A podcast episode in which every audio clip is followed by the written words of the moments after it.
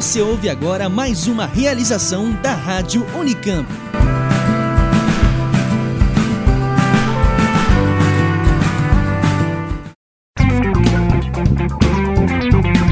Ciência, cultura e tecnologia.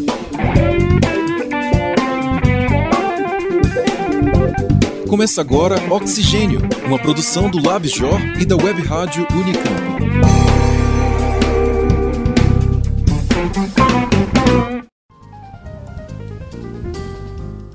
Olá, bem-vindo ao programa Oxigênio. Eu sou Patrícia Santos. E eu sou Eric Nardini. Nesta, que é a edição número 24, você se informa com reportagens, análises e curiosidades sobre o mundo científico.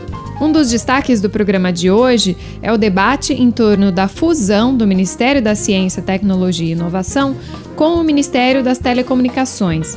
Essa foi uma das primeiras mudanças no governo interino de Michel Temer. A comunidade científica tem se manifestado contra essa medida.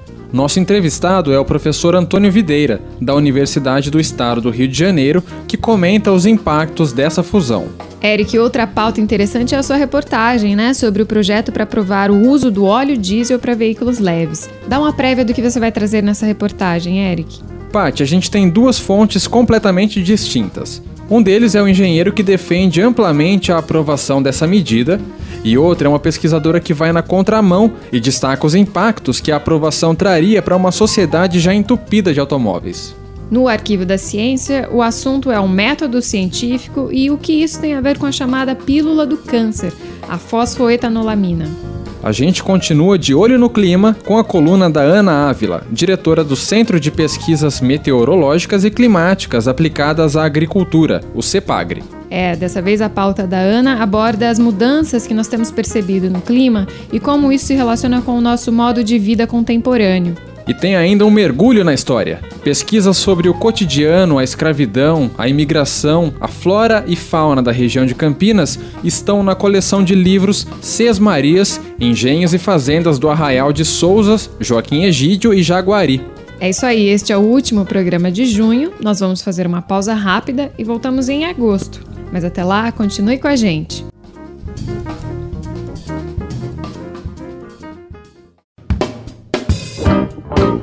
Notas de ciência.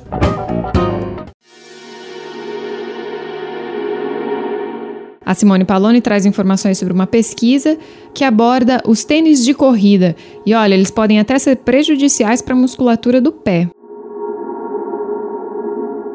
O estudo comprova que o uso frequente de tênis de corrida altera a musculatura do pé, mas não do jeito que se imaginava. Normalmente, os ossos da planta dos nossos pés são arqueados para cima. Quando andamos e corremos, esse arco é achatado sob nosso peso, acumulando energia como uma mola. Enquanto seguimos em frente, essa energia acumulada é liberada, ajudando a impulsionar o corpo para frente. Os tênis de corrida foram inventados para minimizar o impacto dos pés contra o piso duro das pistas, ao mesmo tempo em que restituem parte da energia absorvida nesse impacto para levar o corpo adiante. Eles também estabilizam o tornozelo, limitando seu movimento lateral. Isto é, eles substituem parcialmente as funções dos arcos plantares e dos músculos dos tornozelos. Imaginava-se que isso pudesse enfraquecer a musculatura dos pés, já que era menos requisitada. Isso explicaria o paradoxo em que, à medida que os tênis eram aperfeiçoados para absorver melhor os impactos, as lesões nos pés não pareciam diminuir. Cientistas australianos da Universidade de Queensland resolveram tirar a prova. Voluntários correram em esteiras com e sem tênis, e o movimento de seus pés foram acompanhados por sensores intramusculares. De fato, o uso de tênis altera o funcionamento normal dos pés. O calçado fez com que os arcos se flexionassem menos do que quando corremos descalços, mas os músculos, ao invés de relaxarem, trabalham mais duros. Para os autores, seria uma resposta automática do sistema nervoso central, de modo a manter a rigidez do conjunto formado pelo pé e o tênis. Isto é, o aumento da rigidez da musculatura compensa a absorção do impacto causado pelo calçado. Texto de Roberto Takata.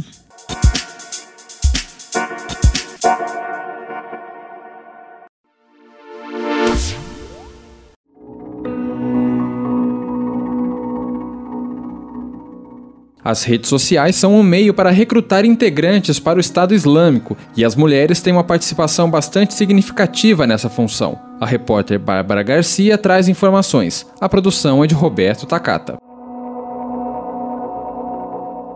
As mulheres têm um papel central nas comunidades online de recrutamento para o Estado Islâmico. Esta é uma das conclusões do estudo do físico Neil Johnson. O pesquisador da Universidade de Miami, nos Estados Unidos, é interessado em padrões que emergem em sistemas complexos. Redes sociais são um desses sistemas complexos em que os cientistas estão interessados. Johnson acompanhou por pouco mais de um ano 196 comunidades online pró-Estado Islâmico. Entre os padrões observados está a proeminência das mulheres nestes grupos. Ao contrário de outras redes, como as acadêmicas e de inovação, ali as mulheres não apenas compunham uma parte substancial dos membros, cerca de 40%, como eram centrais no fluxo de informação. Grupos com mulheres tinham um tempo de duração maior do que grupos sem ou com poucas mulheres. Outro padrão é que essas comunidades modificam-se rapidamente. Os grupos trocam de nome, alteram o status de privacidade, somem e reaparecem com outra identidade, mas com os mesmos membros. Johnson acredita essa dinâmica de constantes mudanças como tentativa de escapar aos esforços das agências de combate ao terrorismo, embora reticente em dizer que o monitoramento consiga identificar planos específicos de atentados, o pesquisador observou que antes de episódios de ataques no mundo físico, costuma haver um aumento dessas comunidades. Mas as agências de inteligência, na percepção do cientista, não parecem ainda confiar muito nesse tipo de análise matemática e computacional. Com a confirmação de ameaças de pessoas ligadas ao Estado Islâmico e a proximidade dos Jogos Olímpicos no Brasil, será que essa abordagem poderia ajudar a prevenir atentados por aqui?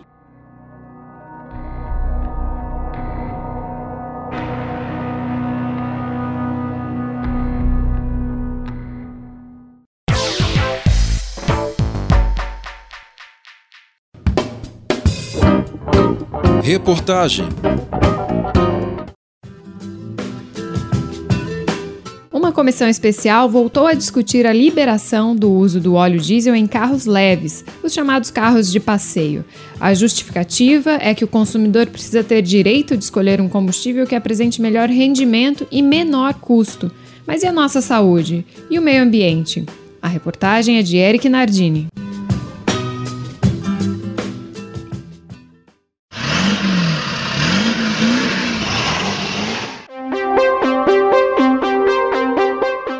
Barulhentos, poluentes. Verdadeiros vilões do meio ambiente. Essas são características que resumem bem como eram os carros a diesel, não é? Por isso mesmo, desde 1976, o Brasil não permite que carros leves, os chamados carros de passeio, sejam movidos a diesel no país. Os únicos automóveis que podem queimar o óleo derivado do petróleo são os caminhões, ônibus, picapes com capacidade de carga superior a mil quilos e os veículos com características fora de estrada, os famosos 4x4. Acontece que de 1976 para cá, muita coisa mudou. Os motores a diesel evoluíram e hoje representam cerca de 50% da frota na Europa, por exemplo. Então, será que eles são tão ruins assim? Tão poluentes? Infelizmente, o diesel ainda polui bastante. Segundo informações do Programa de Controle de Emissões Veiculares, o Proconv, e do Conselho Internacional sobre Transporte Limpo, mesmo o óleo diesel S10, que tem adição de biodiesel e por isso menor índice de enxofre, ainda apresenta sete vezes mais emissões de óxidos de nitrogênio do que um carro a etanol.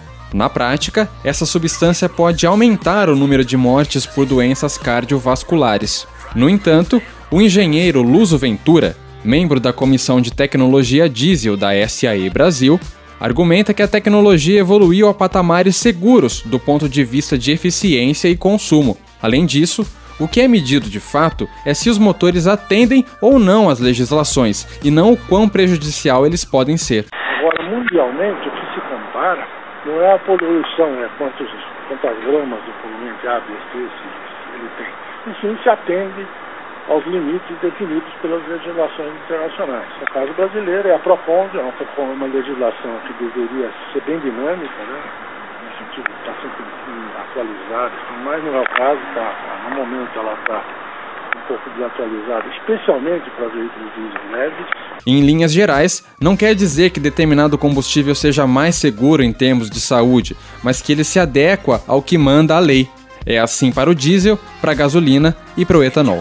Mas ao invés de propostas para melhorar o Proconv visando maior rigidez no controle de emissões, tem acontecido o contrário. Está em debate uma proposta para permitir o uso do diesel por veículos leves no Brasil. A iniciativa é do deputado e atual ministro do Meio Ambiente, Sarney Filho, do PV do Maranhão, e do deputado Mendonça Filho, do DEM de Pernambuco. Pelo menos, a votação que deveria ter acontecido na semana do dia 11 de junho, até o fechamento desta reportagem, não tinha saído do papel, e os veículos leves a diesel continuavam vetados. A eventual liberação desses automóveis, na visão da professora Gisela de Aragão Umbuzeiro, pesquisadora da Faculdade de Tecnologia da Unicamp, é um enorme retrocesso. É um combustível pesado, vão gerar moléculas grandes, moléculas pesadas e que são carcinogênicas por definição. Então, o que eu estou dizendo é que a quantidade de emissão que esse carro teria que gerar seria tão mínima que eu duvido que há tecnologia suficiente que me diga que vai melhorar a qualidade do ar. Porque nós estamos precisando de medidas que melhorem a qualidade do ar. O contraponto deles é o quê? Que é mais barato usar o diesel. É isso mesmo, professora Gisele. O diesel é mais barato do que a gasolina e do que o etanol, e essa parece ser a única justificativa favorável à adoção desse combustível em carros leves.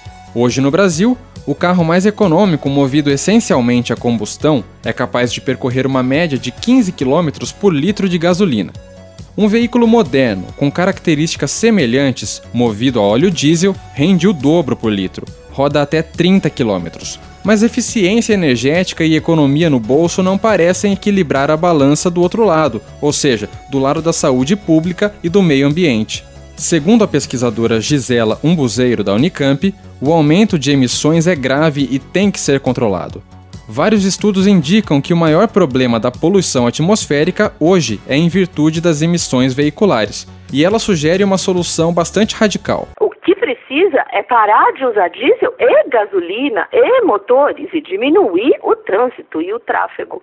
Porque não há condições de você colocar um carro diesel na cidade de São Paulo, porque não há como compreender que alguém está fazendo uma ação para colocar diesel em vez de a gente fazer uma ação para diminuir o uso da gasolina. Outras polêmicas acerca do uso do diesel impactam negativamente na sua adoção.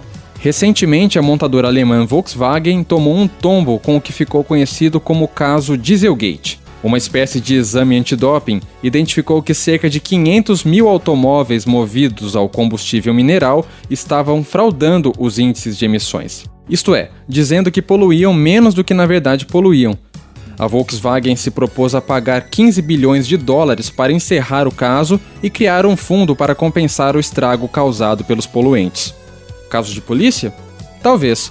O que sabemos é que foi uma situação bastante vergonhosa, concorda o engenheiro favorável ao uso do diesel, Luso Ventura, da SAE Brasil. Acho que foi totalmente inesperado uma empresa de nome, com tecnologia capaz de resolver esse problema de outro jeito, tenha deixado passar esse momento. Foi nesse ponto que foi extremamente desagradável. As ações para diminuir o uso de automóveis, como sugere a pesquisadora Gisela Umbuzeiro, da Faculdade de Tecnologia da Unicamp, apresentam uma adoção mais comedida, ao passo que a pauta quanto à redução do uso de motores a combustão está na agenda de governos e empresas existe um grande movimento que busca popularizar e baratear os veículos híbridos e puramente elétricos, algo que aponta para um futuro teoricamente mais limpo.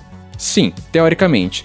Ninguém sabe ao certo ainda os impactos dos processos de produção e descarte das baterias desses veículos. Será que estamos num beco sem saída? Opine. No site do Oxigênio você terá acesso a três recentes estudos que relacionam graves problemas de saúde às emissões de veículos automotores. Você poderá conferir também o dossiê sobre tecnologias de mobilidade da revista Consciência, com reportagens e artigos que ajudam na construção do pensamento crítico.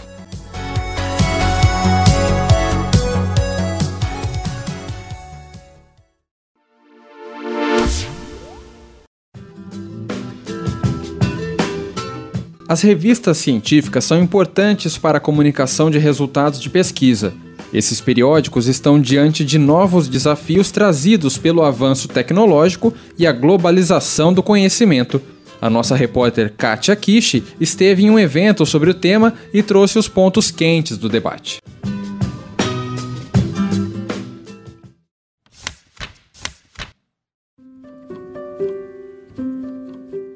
No final de junho, foi realizado o primeiro workshop internacional sobre os desafios de revistas interdisciplinares na Fiocruz, no Rio de Janeiro. O evento trouxe experiências de editores científicos das humanidades e ciências sociais do Reino Unido, Brasil, Argentina, México e outros países da América Latina. Entre os temas em debate esteve a internacionalização, considerada um meio para garantir que o conhecimento de qualidade circule. No entanto, as bases indexadoras de revistas têm exigências difíceis de se cumprir em relação à quantidade de artigos de autoria estrangeira, editores e pareceristas de outras nacionalidades, além do inglês como língua oficial, conforme aponta a editora da revista Vara História, Regina Horta. Não basta ter autores estrangeiros. Porque você pode ter uma revista toda de autores estrangeiros que te mandaram o seu pior artigo. Não basta ter uma revista toda em inglês, porque ela pode ser traduzida num inglês tão ruim que se alguém de fora ler, ao invés de ter uma boa ideia da sua revista, fala, nunca vou publicar numa revista que publica esse inglês horrível. Então, são parâmetros que existem, eles não são suficientes eles são até necessários. Quer dizer, é importante que haja uma diversidade de línguas, é importante que haja autores de instituições diferentes, mas só isso não basta. Né?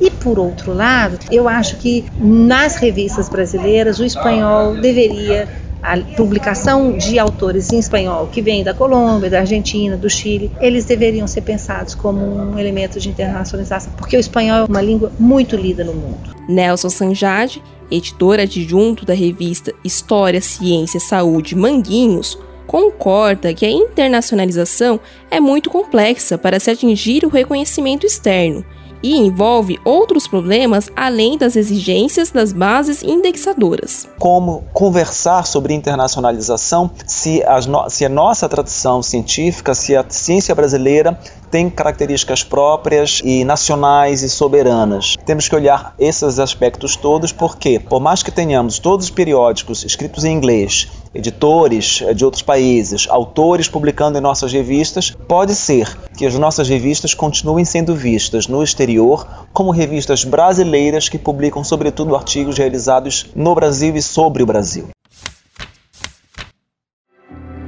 Outro ponto de discussão foi o futuro dos periódicos, mencionados como reféns dos programas de pós-graduação e das pressões por publicar muito e cada vez mais rápido. Segundo Nelson, isso pode gerar uma série de distorções, principalmente éticas, além de mudar a forma de se comunicar ciência. Todo o sistema de avaliação chamado peer review está é, sendo questionado, ele está sendo considerado algo atrasado ou algo que atrapalha os pesquisadores que hoje têm sempre muita pressa. E estão sendo criados alternativas supostamente eficientes e certamente mais rápidas, como o Fast Track, como o preprint, como os repositórios ali para debates públicos dos manuscritos originais. Isso gera consequências sérias para as revistas, que têm que abrir mão de um preceito que é fundamental para elas, que é a originalidade e o ineditismo desses trabalhos. Abel Packer, diretor do programa Cielo, principal coleção de periódicos científicos brasileiros, também recomenda que as revistas avaliem como se preparar para as novas tendências, como a publicação preprint,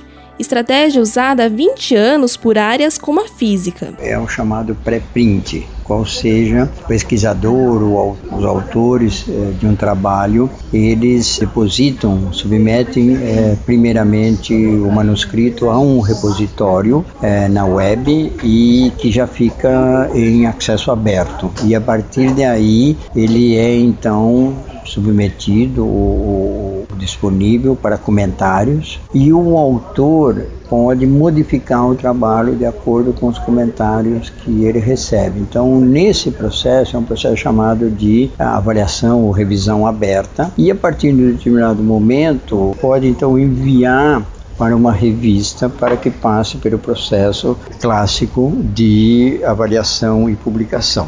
Nelson também simplifica o que é o fast track em que o artigo pode passar só 60 dias ou menos de avaliação por parte dos periódicos até ser publicado. Fast Track é um caminho abreviado, uma maneira rápida de divulgar um artigo, seja por que razão. Nós temos um exemplo claro do Fast Track que está acontecendo agora em razão da epidemia de Zika. Então, tudo que está sendo produzido de conhecimento científico relacionado à, à Zika, ao mosquito, a, a, ao vírus, à doença, a uma série de coisas, está sendo publicado através do Fast Track, ou seja, não está passando pelo processo tradicional de avaliação. Diante desse contexto, a Bell defende uma mudança do papel das revistas científicas, que não será mais o de publicar o inédito. Ele afirma que as revistas devem agregar valor para não desaparecer. E para isso, elas podem passar a ser uma instância de certificação da qualidade do artigo, além de influenciadoras da ciência e sociedade. A Bell aproveitou para anunciar que no começo do próximo ano, o Cielo deve lançar um repositório de preprint em todas as áreas temáticas. Obviamente, ah, isso vai depender de que as revistas do Cielo também aceitem ah, receber os artigos que foram depositados no repositório. Nelson destacou também que grandes editoras comerciais como a Elsevier já disponibilizam uma plataforma multimídia para as revistas, com imagens, vídeos e infográficos. Isso permite uma aproximação com a linguagem da internet, o que deverá substituir os periódicos da forma que conhecemos hoje. O evento foi apoiado pela British Academy com a revista História, Ciência e Saúde Manguinhos e o periódico britânico Journal of Latin American Studies. Você pode se aprofundar na reportagem publicada no blog Ciência em Revista e nos conteúdos que já produzimos sobre periódicos científicos em nosso blog oxigênio.consciência.br.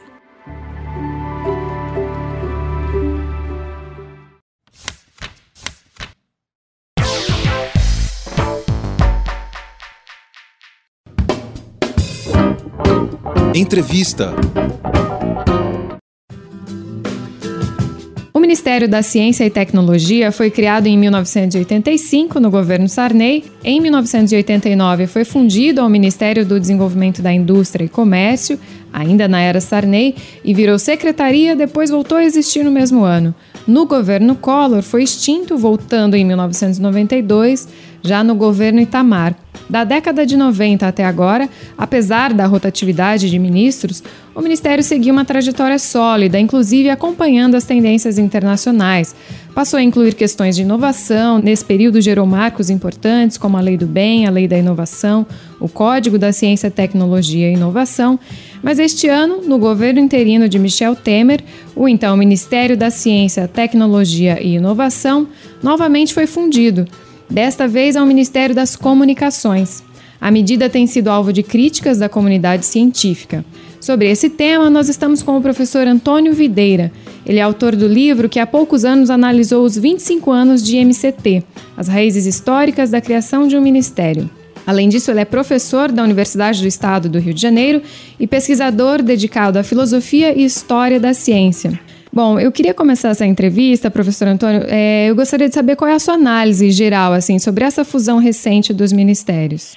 É, minha opinião pessoal é que ela não foi uma boa medida tomada pelo governo interino. Eu creio que é, fundir dois ministérios é, com perfis tão diferentes, com históricos e, e práticas tão diferentes, não vai ser bom nem para um lado nem para o outro. Eu creio que não é claro a razão pela qual é, ocorreu essa fusão. Falando especificamente do Ministério de Ciência, Tecnologia e Inovação, me parece que isso, esse gesto político do governo interino mostra uma falta de sensibilidade para ficarmos em termos bastante polidos, com relação à importância do desenvolvimento científico e tecnológico para o país. Como pensar na soberania, como pensar no progresso, como pensar no bem-estar de uma sociedade, de, de um país, hoje em dia, nos dias de hoje, sem desenvolvimento científico tecnológico, sem a sua inserção na sociedade. Então, me parece que, é, na verdade, eu diria que foi um gesto é, calculado, eu diria que foi um gesto calculado por parte do, do governo interino é, e que sinaliza a desimportância com que ele vê e compreende o papel e a importância, seja da ciência, seja da tecnologia, para um país como o Brasil. Pois é, e aí, é, de um lado, nós temos esse argumento do governo que é por uma eficiência de gestão, né, esse, o motivo dessa fusão. Por outro lado, a comunidade científica tem falado de um temor da redução de verbas, que parece ser a preocupação mais frequente nos comentários de cientistas. O que, que você pensa sobre esses, esses essas duas questões, eficiência de gestão, redução de verba? Isso faz sentido ou, ou tem mais coisas aí por trás disso? Eu, eu acredito que não, é, com relação ao, ao, argumento dado pelo governo interino de eficiência, sinceramente eu me pergunto se um governo, independente do seu partido, de que partido que esse governo pertence ou que está ligado a que partido, independente da, da, da, sua filiação partidária, eu acho que hoje em dia políticos brasileiros falarem em eficiência me parece algo muito difícil de aceitar. Né? O, o quão eficiente é o nosso Congresso Nacional? Né? Fica a pergunta. Então, me parece que é um falso argumento. Né? E com relação à questão da redução de verbas, me parece uma preocupação real por parte dos cientistas brasileiros. É, eu acho que os cientistas brasileiros têm que se preocupar com essa questão, mas além de se preocupar com a redução de verbas, eles deveriam se preocupar em agir mostrando à sociedade o quão eficientes eles são. Eu acho que a cidade pode cobrar, seja dos políticos, seja dos cientistas, resposta à pergunta, vem cá, vocês são eficientes mesmo? Em que medida vocês são eficientes? O que vocês consideram ser eficientes? Né? Eu acho que os cientistas poderiam ser ativos né, com relação a, esse, a, esse, a essa pergunta. Né? Eles deveriam procurar mostrar o quão eficiente tem sido a ciência brasileira, o que ela tem feito, né, quais são suas principais contribuições. Há, há, ações nesse sentido, evidentemente, né? Talvez precisassem ser mais organizadas e divulgadas dentro do possível, né? A gente sabe que a divulgação científica no Brasil passa por certos entraves, né? As, os grandes canais de televisão, por exemplo, a televisão aberta, ainda dão muito pouco espaço, quando dão algum espaço à questão da divulgação científica. Mas, de todo modo, eu acho que os cientistas brasileiros deviam se preocupar com essa questão da eficiência, porque hoje em dia me parece, num país como o nosso, complicado querer aumentar o recurso de verbas sem, entre outras coisas, mostrar que se é eficiente. Uhum. Aproveitando esse comentário sobre a divulgação científica, será que uma maior divulgação científica poderia ajudar no apoio político para a ciência, num momento ah, como esse, por exemplo? Ah, eu creio que sim, eu creio que sim. Porque acho que a, a, até onde eu sei, a saúde brasileira ela, ela não é avessa à ciência, ao contrário, acho que tem, há uma certa curiosidade por, por, por, tudo aquilo que envolve a ciência, principalmente nos seus aspectos técnicos, né? Eu diria que a divulgação científica, quando bem feita, contribui para, seja para aumentar o nível de, de, de, conhecimento de uma sociedade, que é sempre muito importante, né? Acho que o conhecimento é um dos principais valores que nós devemos é, é, alimentar sempre, seja em termos individuais, seja em termos sociais, mas eu acho que também, a partir dessa maior divulgação científica, podemos ser extraídos resultados políticos importantes em favor da ciência e da tecnologia no país. Não é porque não se pode pensar em fazer ciência sem educação, que é um dos outros grandes problemas que nós temos. Né? E nós, infelizmente, ainda estamos bastante atrasados com relação a, ao que se pode pensar e considerar uma educação de bom nível, uma educação ampla, pública, que atinja praticamente toda a sociedade. Né? Uhum.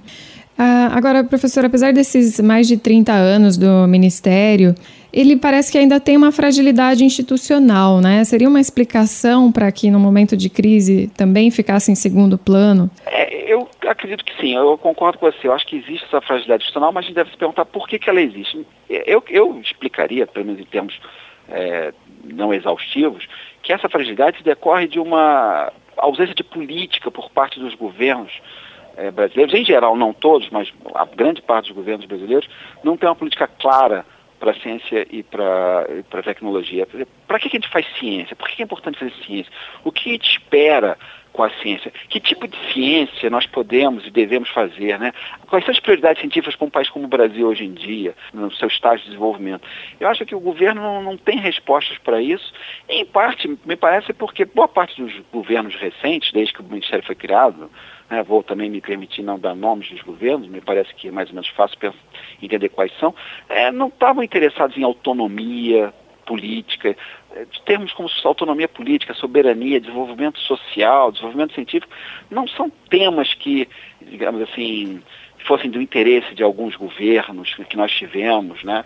Não me parece o interesse desse atual governo. Ou seja, eu diria que é, esse governo interino ele tem uma política que eu diria que vai na direção de uma do enfraquecimento do Brasil como um todo, né?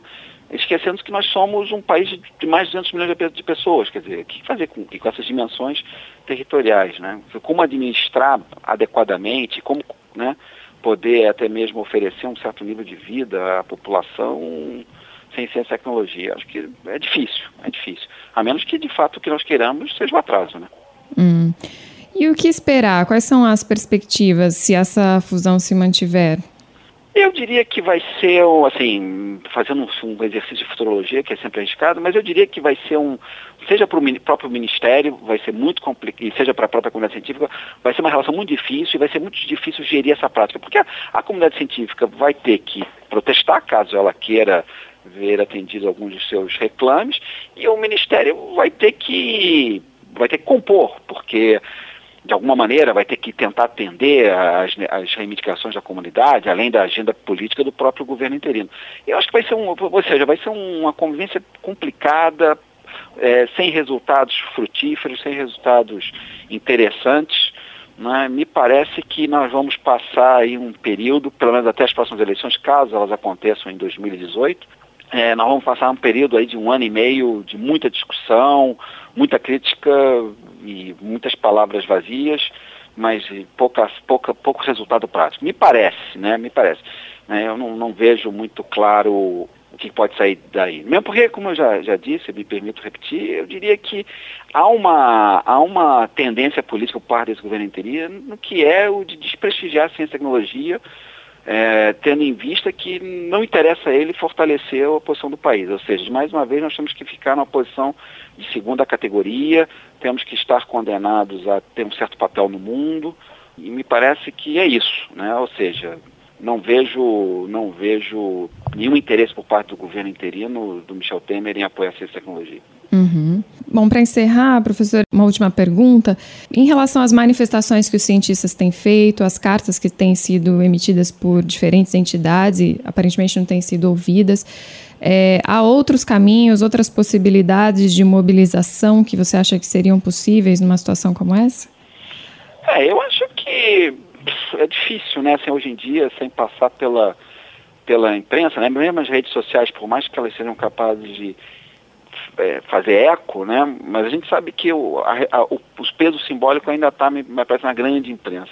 Sem atingir a grande imprensa, eu acho muito complicado é, os cientistas conseguirem é, se fazer ouvir, né? É claro que eles devem, não devem não devem desistir de maneira nenhuma. Acho que devem ser é, devem ser tentados todas as as formas de manifestações possíveis, né? como semana passada no FRJ, abraçaram o CT, a essa campanha de substituir a foto no currículo Lattes pelo, por um logo Fica MCTI. Acho que tudo isso tem que ser feito. Né? Agora, tentando sempre fazer pressão e tentar conseguir junto à grande imprensa, aos jornais, à imprensa televisiva e ao próprio rádio, é, conseguir espaço para poder falar né, poder, sei lá, sensibilizar, por exemplo, o Ricardo Boechat, que eu sei que é uma pessoa que é muito ouvida aqui no Rio de Janeiro, né, na, pela CBN, e ver se ele tem algum interesse em algum momento ouvir um, um, um dirigente de um instituto científico, quer dizer, um cientista à frente que tem um cargo político, um cargo administrativo, para que esse cientista possa falar sobre seus problemas do seu instituto, etc e tal, né. Eu acho que, assim, de todo modo, assim, resumindo, eu acho que ah, no momento que nós estamos, nós temos que tentar usar de todos os meios que temos à nossa disposição para poder se não reverter essa situação, nós temos que marcar uma posição, né? Fundamental marcar uma posição, mostrando a importância da ciência e da tecnologia. Né? Uhum.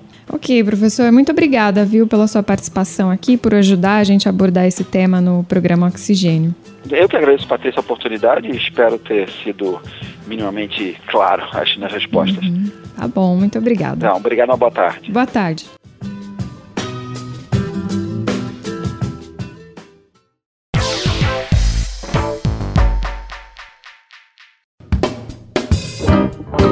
Arquivo da Ciência. Sabe aquele comprimido que tomamos para as dores do dia a dia? aquele que buscamos na farmácia. Você sabia que antes dele se tornar apto para compra e consumo, ele passou por uma série de testes? São testes que compõem um conjunto de etapas e, quando somados, são definidos como método científico de investigação para que um medicamento tenha condições de ir para as prateleiras da farmácia.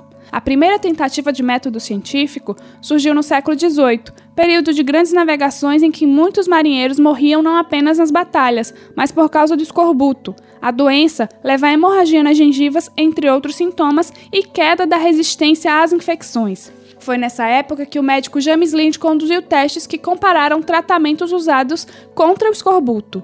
O cirurgião escocês recrutou 12 de seus pacientes em estágios similares da doença que foram separados em duplas. Eles receberam a mesma dieta, apenas com complementos diferentes. Alguns dos complementos usados foram a cidra, o ácido sulfúrico, o vinagre, a água do mar e duas laranjas e um limão. A partir dos testes, o médico observou que o tratamento à base de laranjas e limões foi o que apresentou melhores benefícios. Anos mais tarde, foi possível entender que o escorbuto era causado por carência de vitamina C. Por isso, a dieta com as frutas foi a melhor opção contra a doença mas o método científico é empregado em diversas áreas da ciência e não apenas na medicina moderna. O termo se refere ao conjunto de regras básicas que devem ser empregados em toda investigação científica que tem o intuito de obter resultados confiáveis. Geralmente, o método engloba algumas etapas, como a observação, a formulação de uma hipótese, a experimentação, a interpretação dos resultados e, por fim, a conclusão. A fase de experimentação é indispensável, principalmente quando falamos do desenvolvimento de novos medicamentos. Essa etapa prevê uma série de testes, primeiro em laboratório, em animais de pequeno porte, como os camundongos, depois em outros bichos maiores, como os cachorros e chimpanzés, para só no fim os procedimentos seguirem para a experimentação em humanos. Essa fase de testes é assegurada como obrigatória pela legislação brasileira, mas atualmente virou tema de debate principalmente devido ao caso da fosfoetanolamina. Esse composto orgânico, presente no organismo de diversos mamíferos, ajuda a formar as membranas celulares e possui ainda função sinalizadora, informando ao organismo processos e situações que envolvem as células. Sintetizada pelo químico Gilberto Queris no fim da década de 80, ela se popularizou por sua alegada eficiência em combater, reduzir e até por afirmar-se como uma cura para o câncer. Por 17 anos, o químico distribuiu gratuitamente e por iniciativa própria a fosfoetanolamina para diversos pacientes. Apenas em 2014, essa distribuição do medicamento foi proibida devido justamente à falta de testes, pesquisas, registros e autorização da Anvisa, ou seja, ao não cumprimento do método científico previsto como obrigatório pela legislação brasileira. Porém, uma lei sancionada pela presidente Dilma em 13 de abril deste ano prevê a livre produção e comercialização da substância, mesmo antes dos testes pré-clínicos e clínicos. Do lado dos defensores da fosfoetanolamina, o químico Keris aponta para os interesses escusos de grandes laboratórios em impedir o surgimento de um medicamento que torne obsoletos os caríssimos tratamentos contra o câncer. Mas do outro lado do debate, a bióloga e pesquisadora Natália Pasternak Tachner destaca: É muito pouco provável que exista uma cura universal para o câncer. Principalmente porque o câncer não é uma doença o câncer são várias doenças. O câncer, sim, a gente pode dizer que é uma doença quase pessoal, personalizada, que cada câncer é diferente do outro, que às vezes na mesma pessoa você começa um tratamento e depois esse tratamento para de dar certo porque a célula tem, uma, tem um ciclo de mutação tão rápido que já não é o mesmo câncer que era quando começou. Isso na mesma pessoa, na mesma doença. Imagina pegar pessoas diferentes então é muito pouco provável que algum dia alguém descubra uma cura universal para o câncer. Os testes clínicos estão em andamento, mas enquanto isso, a legislação se contradiz, autorizando uma droga não validada pela própria agência reguladora, a Anvisa. Fabiana Silva, para o Arquivo da Ciência.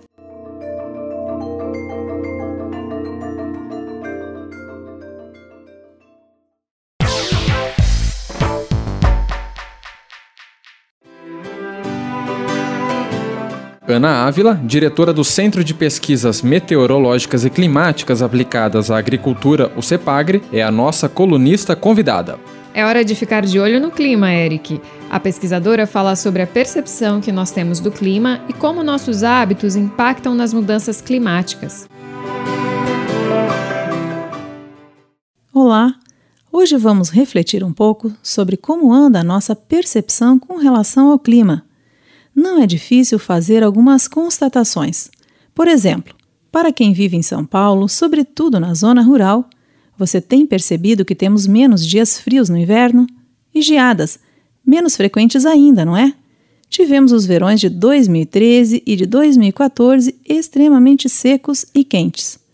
Em paralelo a isso, temos que a população na década de 1950 era rural e entre os anos de 1960 e 70 foi migrando e se organizando nos centros urbanos, formando as grandes cidades. Esse contingente nas cidades mais do que triplicou nas duas últimas décadas. Essa mudança de uso do solo, com a impermeabilização pela cobertura por concreto, a circulação dos carros, a falta de arborização, os arranha-céus, dão origem ao clima urbano, mais quente, mais seco, com corredores de ventos mais intensos e maior concentração de poluentes, favorecendo as chuvas intensas. E o impacto de tudo isso afeta diretamente a população. Como conviver com tudo isso? Precisamos usar as dificuldades para criar oportunidades. Por exemplo, o lixo que produzimos pode ser transformado em energia elétrica. Captar a água da chuva para irrigar as plantas, lavar quintal. Mas atenção, sempre é importante utilizar métodos adequados. Ana Ávila para o De Olho no Clima.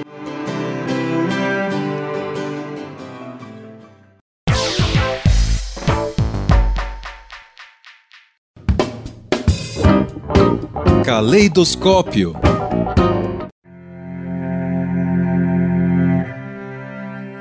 A coleção Sesmarias, Engenhos e Fazendas do Arraial de Souzas, Joaquim Egídio e Jaguari mergulha na história de Campinas e recupera aspectos importantes relacionados ao cotidiano, território, escravidão, imigração, flora e fauna da região. Dividido em três volumes organizados pela doutora em História Social Susana Barreto Ribeiro, as obras vêm ilustradas com cartas que mantiveram a transcrição original dos textos de época.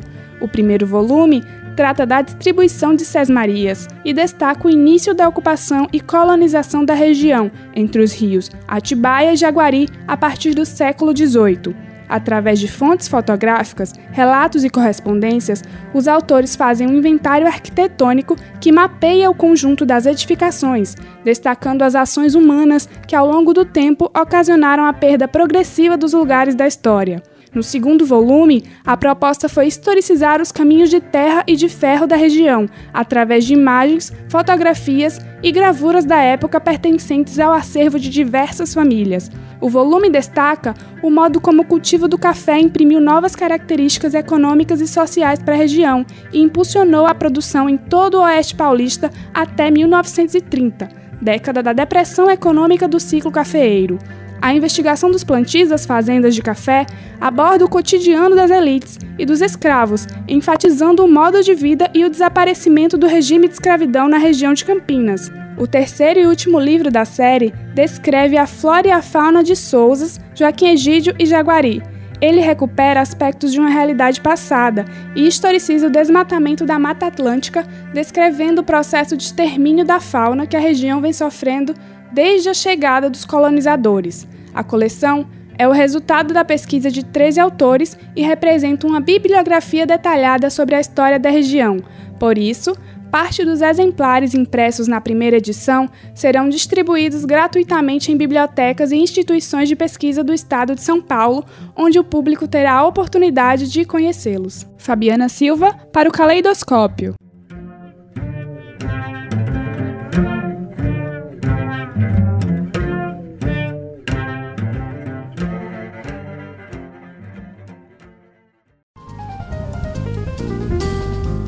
Programa Oxigênio está terminando. Esta é a última edição de junho.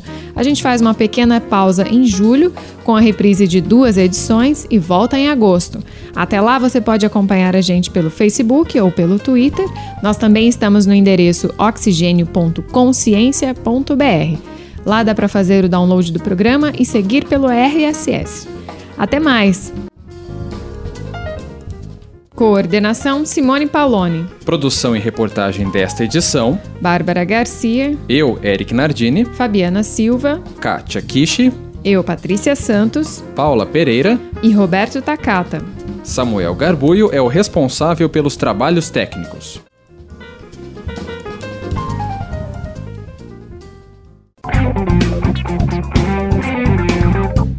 Termina agora o programa Oxigênio, uma produção da equipe do Laboratório de Estudos Avançados em Jornalismo da Unicamp. Realização Web Rádio Unicamp. Continue com a nossa programação.